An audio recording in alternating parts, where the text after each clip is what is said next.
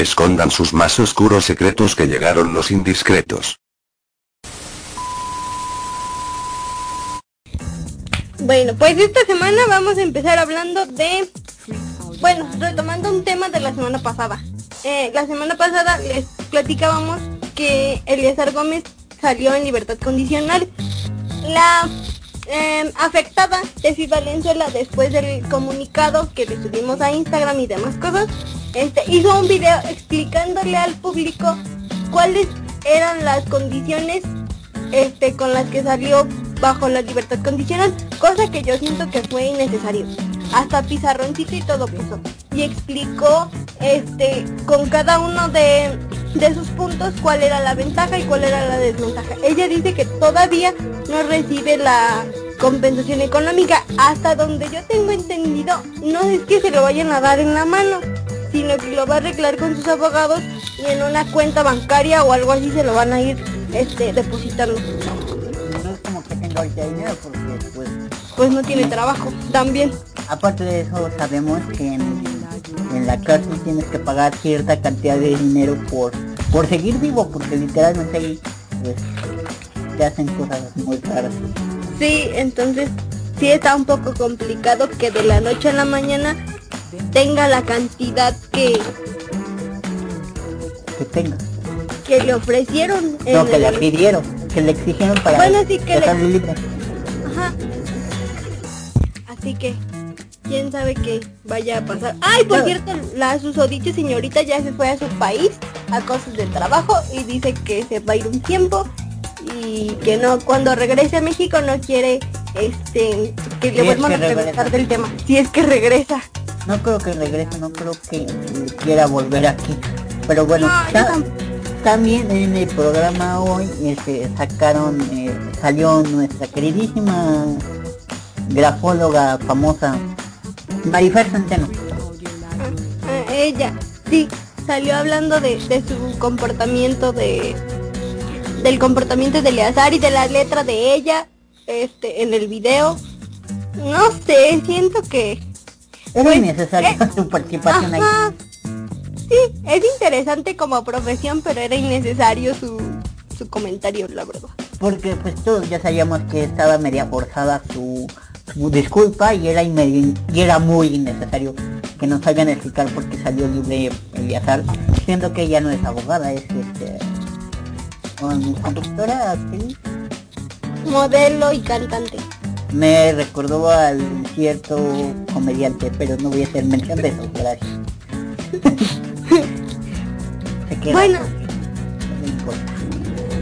también en otros temas un poquito desagradables, falleció la conductora de televisión y chef, este Chepina Peralta, era una señora que fue, digamos, la pionera en, en los programas de de televisión de cocina. Ella empezó su carrera eh, cuando TV Azteca era Imevisión. ahí fue su primer programa. Este, en varias entrevistas y varios eh, programas han dicho que no le gustaba cocinar. Pero la historia real es que la señora era una ama de casa común y corriente como muchos. Este, y un día vieron que cocinaba muy rico y le dijeron, ¿no le gustaría este enseñarle al público esa receta? Y así como de, no, pues yo nada más llegué aquí de pura casualidad. Y entonces le, le hicieron el ofrecimiento para que hiciera este programa y se volvió todo un éxito. O sea, eran recetas así de día a día, pero se volvió todo un éxito. Y ella en una de sus últimas entrevistas dijo que con el paso del tiempo y el éxito del programa empezó a hacer lo que conocemos como turismo gastronómico y fue descubriendo nuevos platillos y nuevas cosas y con eso le dio como más material al programa. Hizo varios libros y se murió el día viernes a los 90 años. Y varios eh, conductores de televisión de todos eh, hablaron de ella y... Eh, para tener un poquito de contexto, era lo que hoy es este de tu rancho a tu casa. Se, era, es la mamá de todos los programas de cocina de la televisión. literalmente ella pone el formato de lo que es la cocina por medio de la televisión. Y ya con el paso del tiempo, pues el programa se fue envejeciendo debido a, las nuevas formas de cocinar. Porque no, no es lo mismo de cómo se hace un pie a batidora a cómo se hace a mano. Exactamente. Y ella misma cuando terminó, cuando terminaron los, cuando terminaron los, cuando terminaron los, este, los programas que hizo, se dedicó a estudiar nutrición y cosas así porque decía que era importante poder balancear lo que hacías en la cocina con una vida saludable. O sea, a pesar de que empezó por casualidad, digamos, decidió prepararse para este ser quien llegó a ser en su momento. Pues descansa en paz. ¿A los cuántos años murió? 90. 90. Casi un... Casi... ¿Qué? ¿Cuántos son 100 años?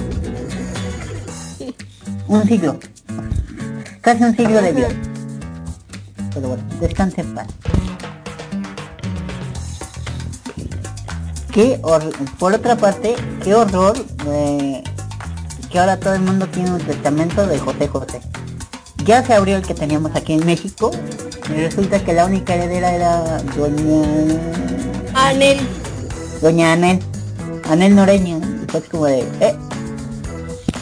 Obviamente pues estamos esperando la reacción de la parte gringa de esta familia. Que pues todos creemos que va a terminar muy mal se ve de entraña. Sí, van a, van a empezar con él. No, yo tengo un testamento, no, yo soy la heredera universal. Y ojalá y no fuera cierto, pero sabemos que sí será así. Van a terminar con un pleito al estilo de la herencia de Joan Sebastián. Un pleito interminable en juzgados y con abogados y nada más no van a tener resultado de nada.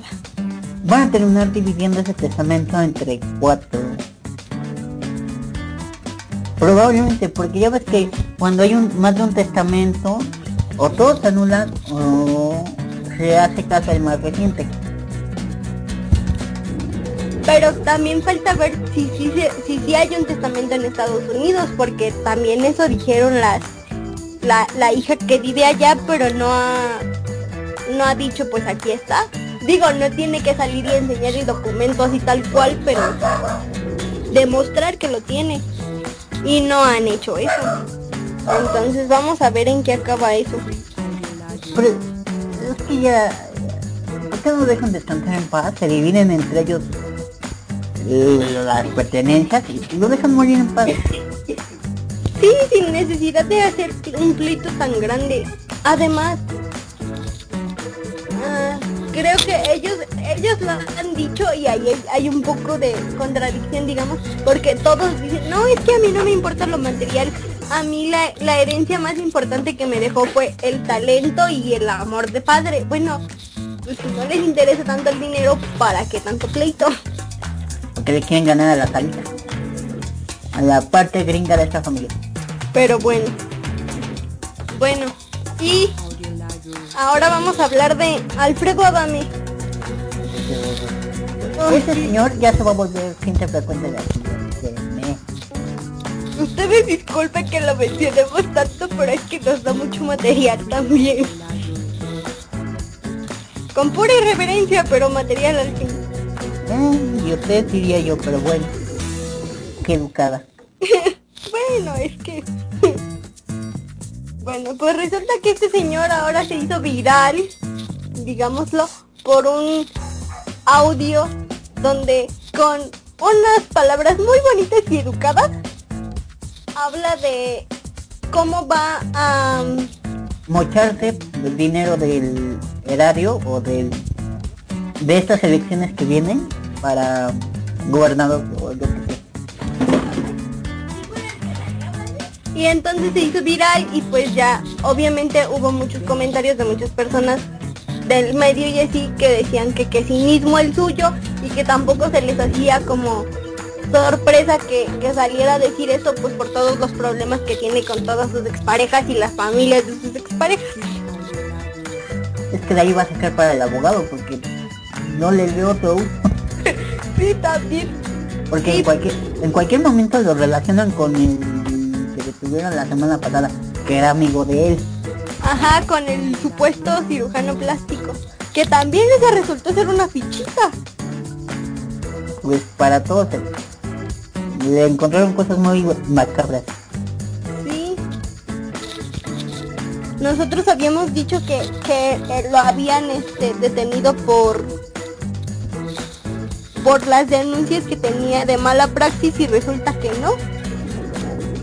Fue por otros delitos aún más graves. Que ya habíamos mencionado la semana pasada. Así que si quieren entrarse Y entonces pues salió este audio. Ajá. Y escuche de qué estamos hablando. Y pues ya salió este audio y pues volvemos a lo mismo. Nos sorprende, pero qué penita con este señor. Que ahora lo único que se hable de él sean ese tipo de cosas. Debe ser muy triste. Bueno, no, a él hasta cierto punto le conviene. Porque sigue vigente. Ha de vender las notas. Sí. TV Notas sí se las da de comprar porque no le veo otro caso. Pues no, yo tampoco, pero pues a él le conviene, como dice. Aquí el problema es quién lo grabó. Exacto. ¿Quién es ese amigo que... De amigo entre comillas, obviamente, que, que grabó la conversación? También debería de tener cuidado de... Porque... Pero es que quién fregado le estuvo pidiendo que dijera las cosas, o sea, no su cabecita no lo pensó, no lo razonó o qué. Sí, también. Es que bueno, este tipo de señores lo único que también yo me he dado cuenta es que le gusta alardear mucho de. Entonces ha de haber dicho, es mi momento de presumir que voy a llegar a, a algo grande y se le fue la lengua con tal de de tener tema de conversación. Que al final de cuentas, pues si lo pensamos, el que queda mal es él. Pero, oye, aquí no vamos a hablar de política porque qué horror. Para eso tiene como 40 programas. Aquí es para divertirse para reírse de la desgracia ajena. Así es. Así que tan tan.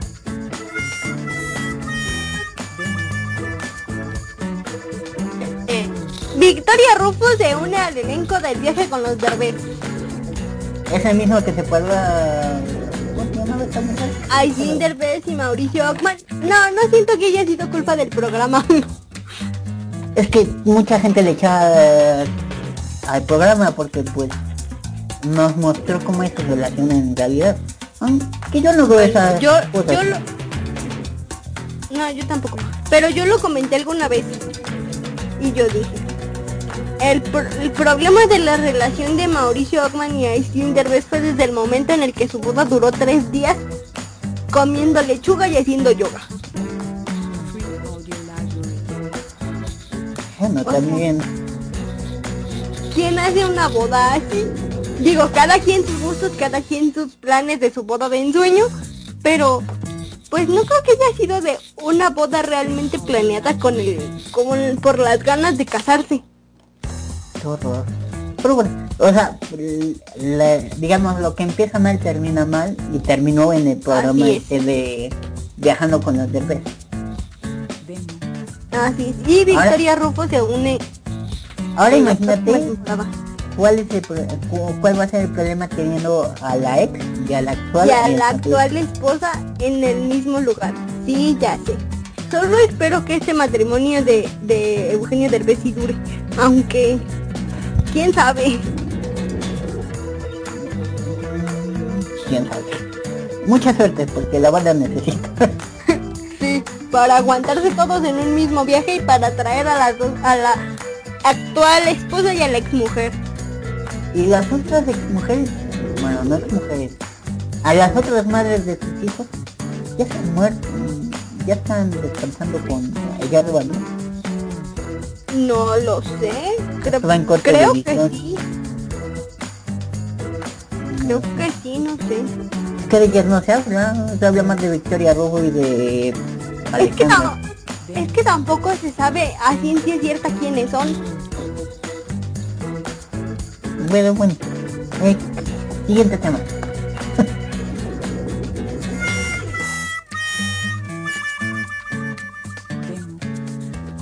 Laura Bozo planea una bioserie. Eh, ¿La necesitamos?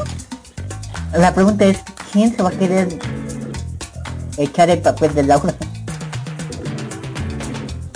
Y la otra pregunta también es, ¿realmente se necesita? Para alguna parte de la historia del Perú, a lo mejor. Creo que ni para ellos, pero bueno. Pero es que Laura Bozo realmente no es una figura muy importante. O sea, solo es el morbo de que es Laura Bozo y ya.